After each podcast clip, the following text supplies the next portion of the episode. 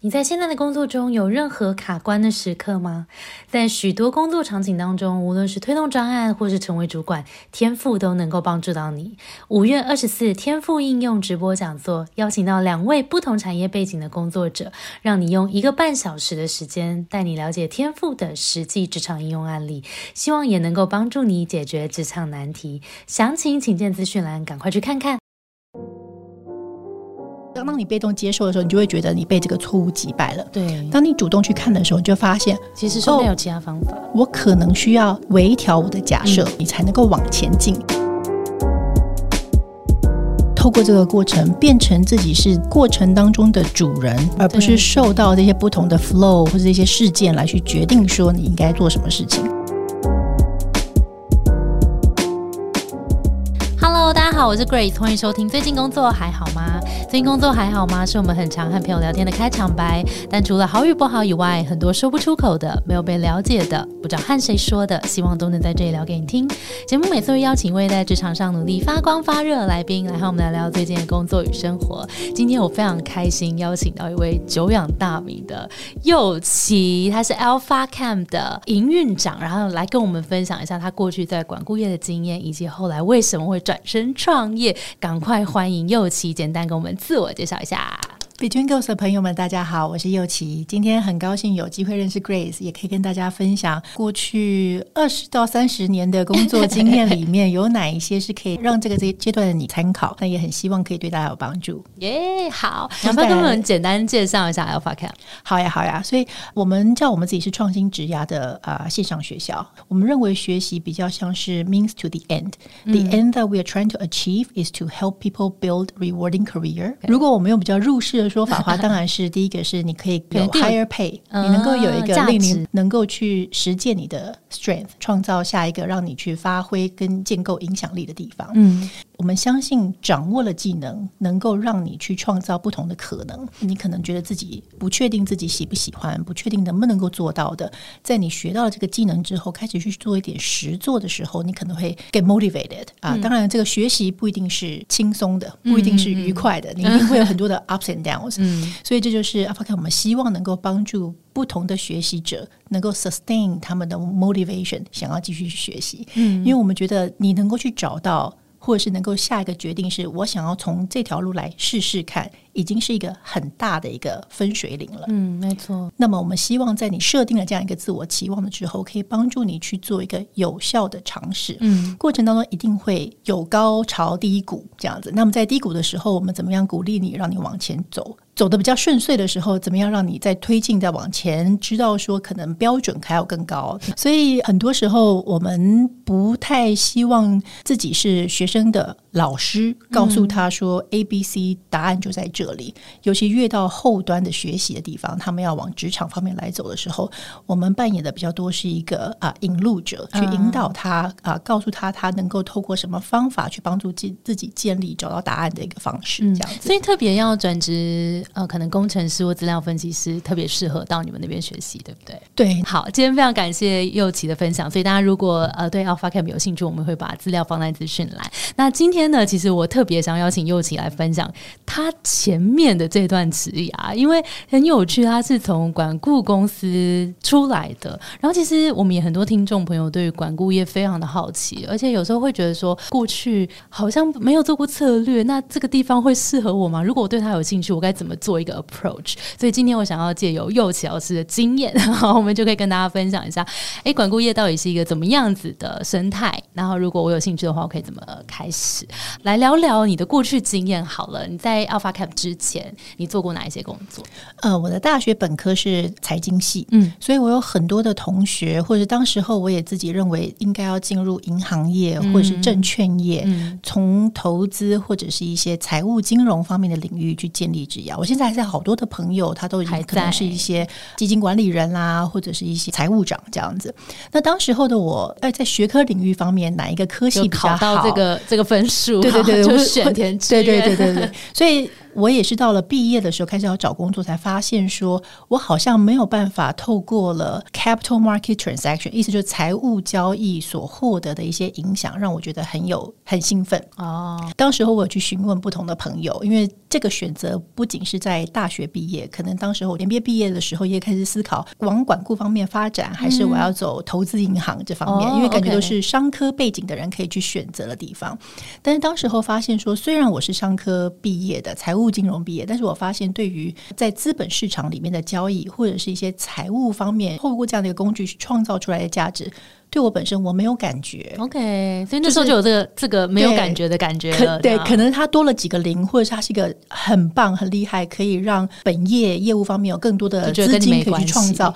我就觉得说我感受不到这件事情这样子。那我当我觉得我不行的时候，我就会开始去，其实也有一个小小的思考，说那我应该要怎么样去做？不过我觉得呃，很多时候还是 exposure 带来了一个一个刺激。当时候虽然是商科背景，但是呢。我觉得跟现在的年轻人相比，过去的资讯来源比较匮乏。嗯，我到了到大四，真的是快要毕业的时候，才认识到有管理顾问这个行业这样子。那当时我觉得好有趣哦，为什么它是什么叫做 case interview 这个概念？嗯，就是你不需要准备任何的东西，或者是你过去的学科成绩好像也是一个 on the same ground 被 assess 的一个状态。那当时候我记得有机会去做这个 interview 的时候，我我自己感觉到。我对于这个行业的憧憬跟兴趣，有很大一部分是受这个 interview 的过程被 inspired。那在 interview 里面，他问我一些 case 的 question，可能问我说，建筑公司他要怎么来做的时候，啊，那你会怎么去评估它的这个 profitability？有什么样的问题？嗯，当时候当然觉得是很摸不着头脑的一个 case interview，有一点像脑筋急转弯，但是又觉得说，好像我只要理解了这个问题，我把我的想法说出来。他就会对我的想法有兴趣，嗯，我们就会有个对话，然后我问他问题，他会给我一些头绪，他给我一些 hint，这样一来一往的过程当中，我自己有感觉到我的信心被建立起来，因为我会知道说，哦，原来我不需要是 expert，我只要能够专心在这个问题上面，我的思考会对于这个解决这个问题的流程是会有帮助的。所以这件事情让我发现到，我对于解决问题有一个。蛮 fundamental 的兴趣，嗯，哎，那你可不可以帮我举一个例子？因为大家很多人想到。管顾就会觉得啊，顾问，嗯，好像是来解决问题的，所以我有问题好像都可以问顾问，可是又好像觉得有点模糊，到底管顾业到底在干嘛？可不可以透过一个，譬如说你处理过一个很有成就感的案子，来跟我们解释一下，说管顾业到底还是一个什么样的工作，然后再解决什么样的问题？大家可能有听过有一个 tier 叫做 MBB，就是 McKinsey、BCG 跟 Bain 这样子。那我们通常叫这个叫做策略管理顾问。通常客户会来找我们的问题都是比较策略性的问题，也是因为我们的价格，如果你没有到这样子一个，可能会觉得太贵。对，没错，没错，没错，需要解决一个非常大的问题 才会觉得划算。因为当然还有好多其他的，可能是呃不同层次的啦，对对对对，或系统啦，HR consultant 也有啊，人资顾问都有这样子。对，那在策略管理顾问的时候，在啊，当时候我们做，他就会有蛮多的看不同的领域产业，对产业的客户这样子。所以在这个管理顾问内部里面的话，它会有一个分别叫做 practice area，就是我这个。产业别我会按照产业别来分，比如说我是消费性产品的，consumer goods，我是 financial services 的，我是 automobile 的，我是车子的汽车产业。对口就是我的产业，我的顾客是谁？这样问。那所以你们每一个人如果在这一个领域里面，基本上就会在这个领域里面嘛？当你还是比较 junior 的，我们刚刚讲分析师的层次的时候，通常不会去固定在某一个领域里面，支援很多部门。对对对，一开始公司会希望你。尝试不同的，你自己也会想要多看不同的，因为。管理顾问吸引人的地方就是它有好多多样性，很有趣，这样你什么都可以来做。其实就是有选择障碍的人，你就很适合去来这里看 看，很适合去管理顾问去递延你需要去做一个 职涯决定的一个时间点，这样子。对，在一个产业别里面的时候，你会了解到，比如说银行里面会有一些呃横向的问题，IT 方面的话啊，是它一个蛮重要的 core banking system，它怎么样来做？compliance 可能是法规方面的话怎么做？那当然。还有消费性金融产品啊，这方面东西。那如果我们刚刚讲。纵向的是这个产业别的话，横向的话会有几个功能性主题，通常会有这种很长期的这种 strategy question，公司的策略要如何？这个的话我比较不常做，又或者是过去的亚洲的话，十到二十年的时候，因为新兴国家的兴起，在亚洲里面比较常听到的主题就会是 go to market。我要如何去拓展我的这个商业机会？这样子，我要去哪个市场？我要怎么进入市场？这个叫做进入市场的一个专案，这样子。那也会有一些 operation improvement 营运管理方面，比如说你今天可能是 A 公司跟 B 公司互相 M A 整合了，那我们也会做一些整合的专案。他们应该要怎么样？是 head count 一加一等于二呢？还是哪个地方应该要有不一样的组织架构的整理？因为这些问题都是很大的问题，等于是你们是不是也得要进到公司的内部？做蛮多的访谈。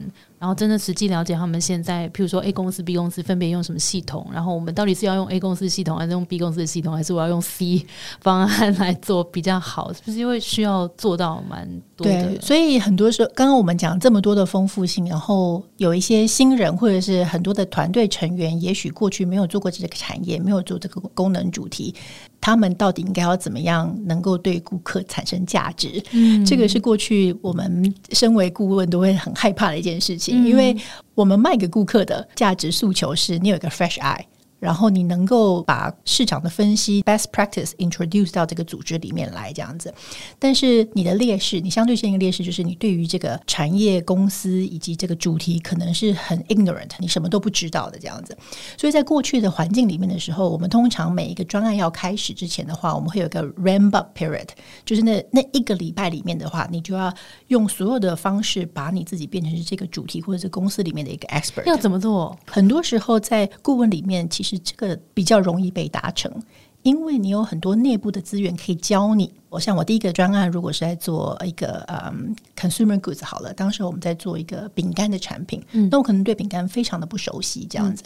可是整个公司里面，我们可能做过了上千个饼干的专案，所以我可能有一些已经整理好的一些有很多历史的对。然后，它如果是一个饼干的一个公司，要去思考说我在一个新兴市场我如何进入的时候，我也有非常多的一些有一点类似像教科书啊，让你知道说哪一些是。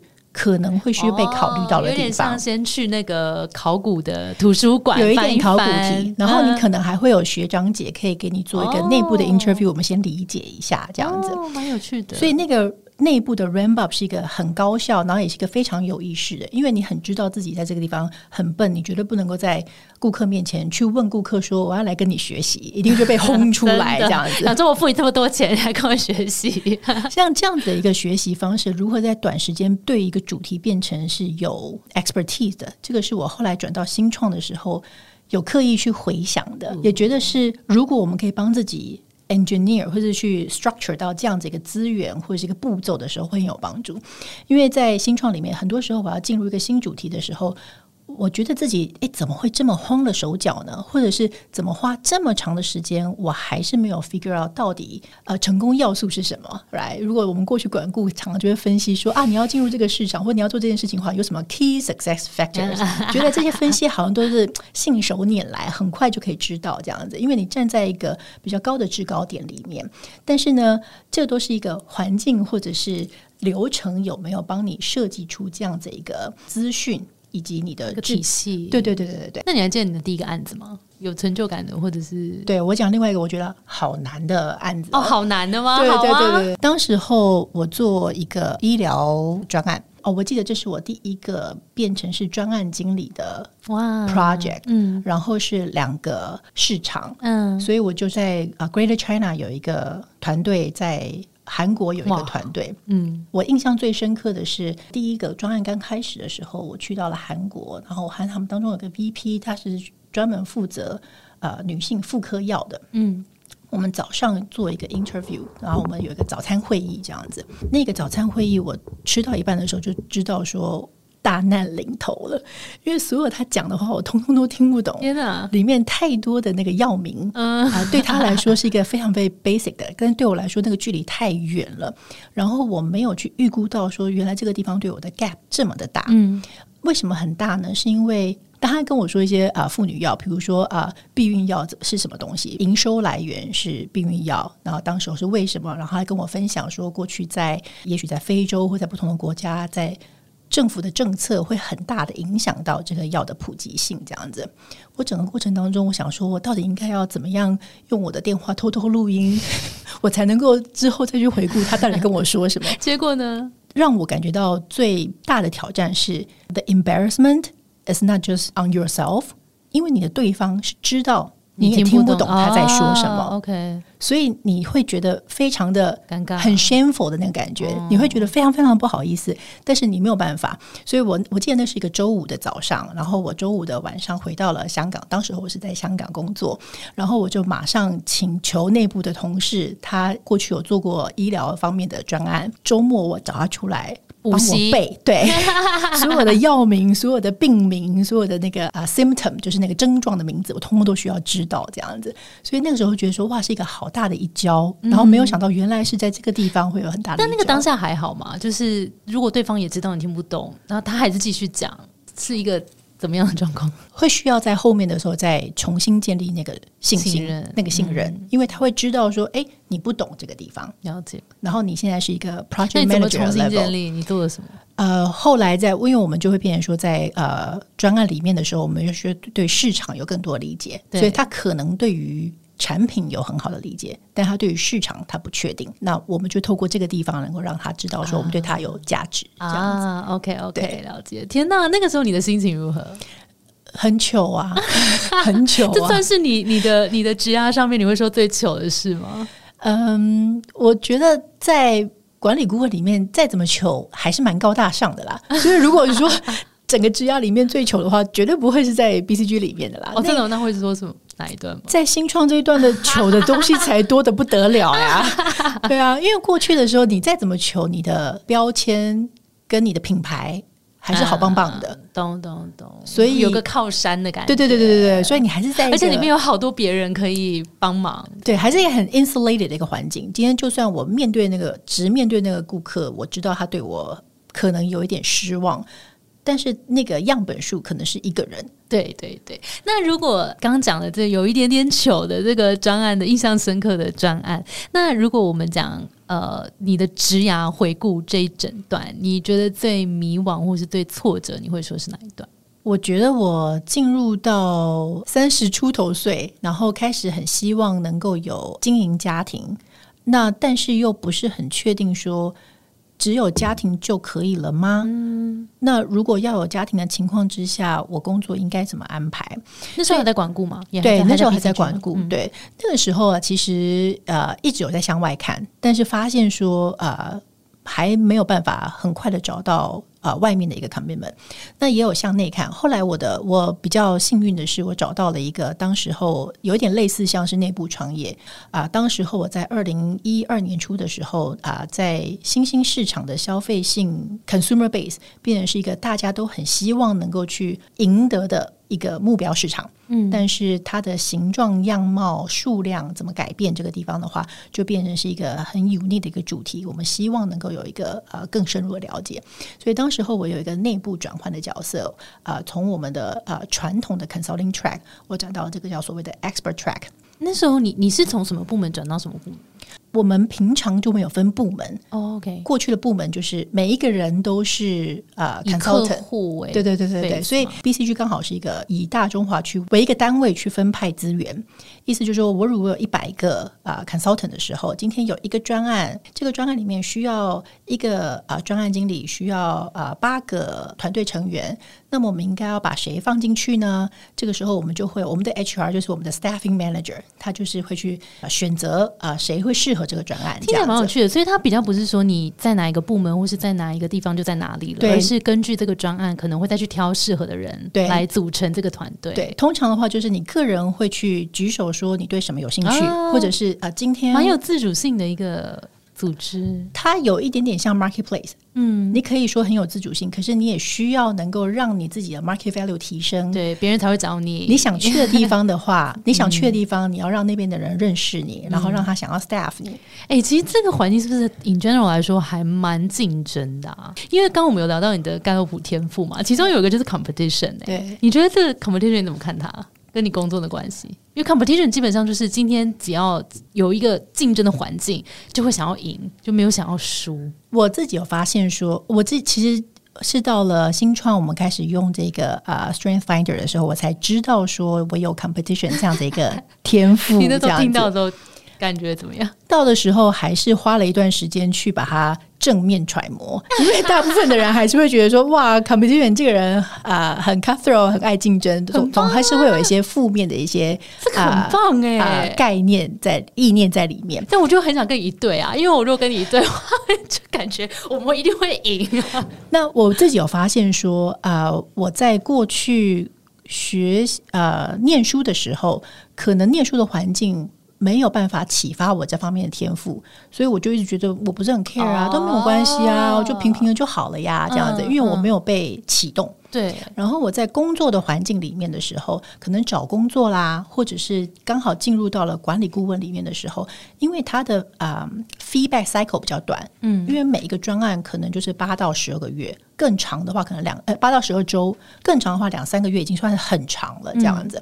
所以刚刚我们讲了很多，是你怎么样 market 你自己，你怎么完成这个专案，你怎么去啊、让你的客户有白银，让你的 partner 有白银。对。我发现里面有蛮多是可以透过我这个啊。竞争性的这个 天赋去启动的，因为就比较像是可能我不太知道说想要赢跟不要输的差别在哪里，但是因为我们在内部的环境里面啊、呃还是蛮啊互相协助的，他们的那个竞争性没有很高，嗯但是它总是一个蛮清楚的目标，对啊、你如果达到了，那你就赢了。对啊、对对对，那那个感觉，所以可能不一定是把谁打败，但是你可能有一个目标，你需要能够去达成这样子。嗯，因为我看了一下你的命盘，就是因为你是呃追求 significance，然后对竞争 activator 是行动，然后 achiever 是成就，然后 maximizer 是完美，所以其实你五个天赋里面有四个都在影响力的向的这个领域里。对啊，我自己觉得好夸张啊！请问，请问一下，请问一下我 Grace 老师，这个地方应该要怎么解解读呢其？实我真的觉得很有趣，因为 significance 是追求，所以对于你来说有一个里程碑很重要。然后你也会希望你就是，就算你离开这个世界，你还是能够留下一些很重要、有影响力的事情。所以我不知道这件事对你来说，譬如说在过去的 consulting firm 里面跟现在创业，这个跟你的关系是什么？我没有持续认为说我在 BCG 工作是我很强烈想要追求的。哦然后我同时又希望能够有一些 personal 的 milestone 能够去满足。当时候我需要能够让自己有多一点时间，能够顺利的有家庭。我已经结婚了，但是有小孩子不是一个非常容易的一件事情，所以需要让自尤己其压力又这么大的状况之下，当时候我有非常多的呃 calendar invite，这个月的某几天请绝对不要 travel 这样，所以我当时候也要跟我们的 staffing manager 做好朋友。啊、就是这段时间的话，我们尽量可以让我轻松一点嘛。而且你有 achiever，所以一旦你知道这是你的目标，你就会尽可能很努力的想要完成，但是后来发现这件事情再怎么努力都不太容易完成。嗯，因为其实。这几个天赋啊，光听都觉得平常是 push 你前进的很大的动力。譬如说像追求，你可能就会因为想要达成一些成就或者是一些里程碑，你会非常的努力。然后 competition 让你不想要输，你就是想要赢，所以你也会比别人更努力，达到一些更好的成就。然后像 maximizer 完美，它也会让你想要把事情追求卓越，做得更好。所以感觉你可能在过去的职涯里面，为什么能够一直往上，然后做到那个这个位置，可能这些天赋都默默在帮你。但是这些因为都是影响力的天赋，所以当你要成就这些事情的时候，自己一定都会压力蛮大的。我觉得刚刚听你这样描述，都觉得这个人过得好累哦。你自己有觉得吗？还是其实没有？哎，我觉得有，我觉得有这样子的天赋，我放在一个非常 structured、很结构性的环境里面的时候，我很容易去观察到他的呃 game rules。没错，可能是非常辛苦的，因为你要你要获胜嘛，你要先知道你要你的 rule 是你的规则是什么，我才知道怎么获胜嘛。对对对，所以我可能对于规则就很敏感。对。我可以知道说，哦，我只要这样做，我的投入就会有什么产出。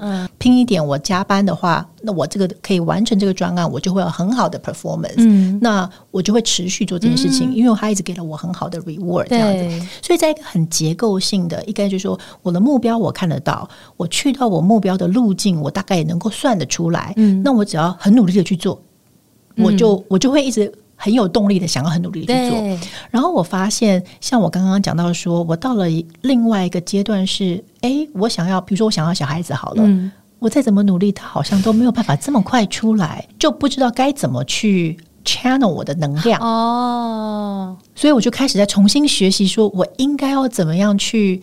Plan 我的 next step，我应该怎么去做这件事情？因为我的 game rule 好像不是我自己可以掌控的。哎，那我问你哦，这个我就蛮好奇的，就是这五个里面，你觉得回首过去的职涯，有没有哪一个对你来说好像是最关键的，影响你最大，在做职涯选择的时候，追求、竞争、行动、成就、完美？我觉得是追求。哦，我觉得是追求，但是追求这件事情在本质上面，在过去的。几个 decades 里面，你看我的生命经历可以用，对，真是伤感了。在几个 decades 里面有很大的转换。呃，过去的时候，我觉得在求学的经验里面，因为我觉得在台湾的求学过程太容易让你一直要往金字塔的上面来爬，所以过去我的追求呢，我可能就把它放在了是更大的金字塔，不同的 ladder，我可以爬到什么地方。呃，也因此，他可能有一部分是让我觉得说，哦，我如果去成为了国际人才，所以我去念了 MBA，然后我把我自己放在了一个国际的环境，所以我觉得这样子好像比较容易增加我的底气。这样子，那我就去追求说，我在这个金字塔里面，我用什么样的方式、速度爬到了什么样的位置？这个话就很像是过去大家常常讲说，哦，如果你 been there done that，都打勾打勾做完了之后。你就差不多了，你可能就会失去了工作的意义。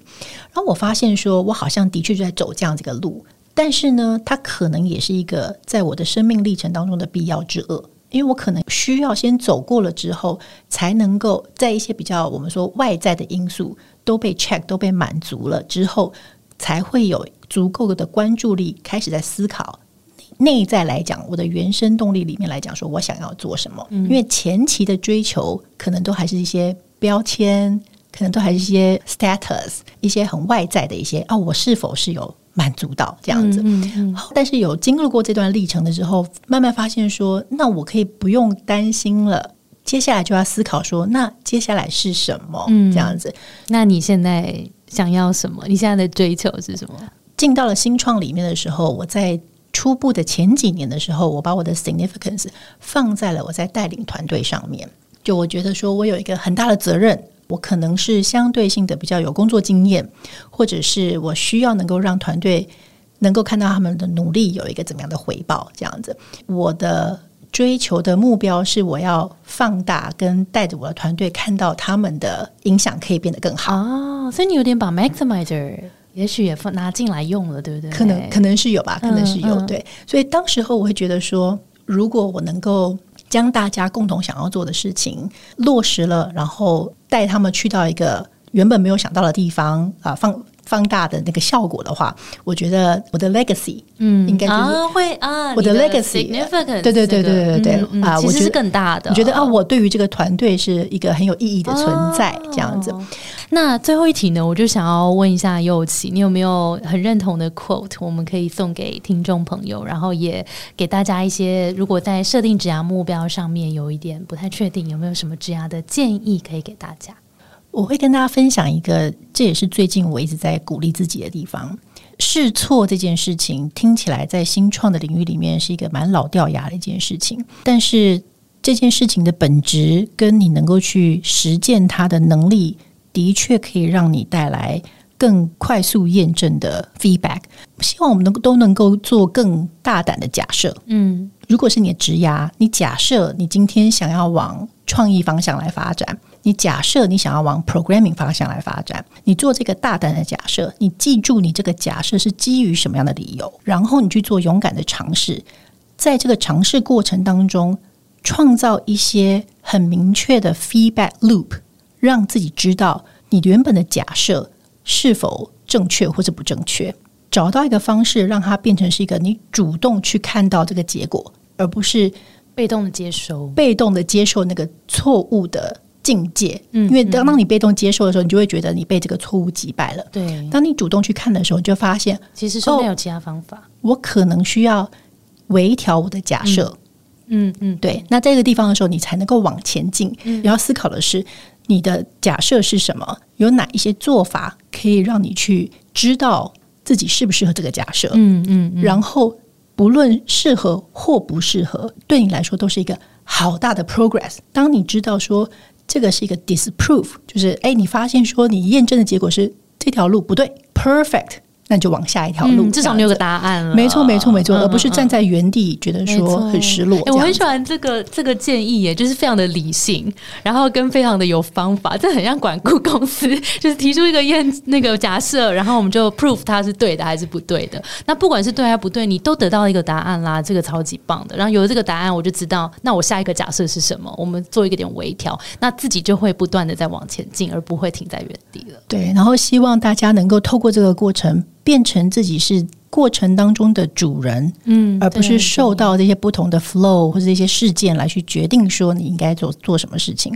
回归到自己手上的这样的一个主动性，跟能够去庆祝或者是去去 celebrate 你的 failure 这件事情，是我的，我自己都好希望能够做到更这是不是也是创业。之后更有的更大的体悟，完全可以理解。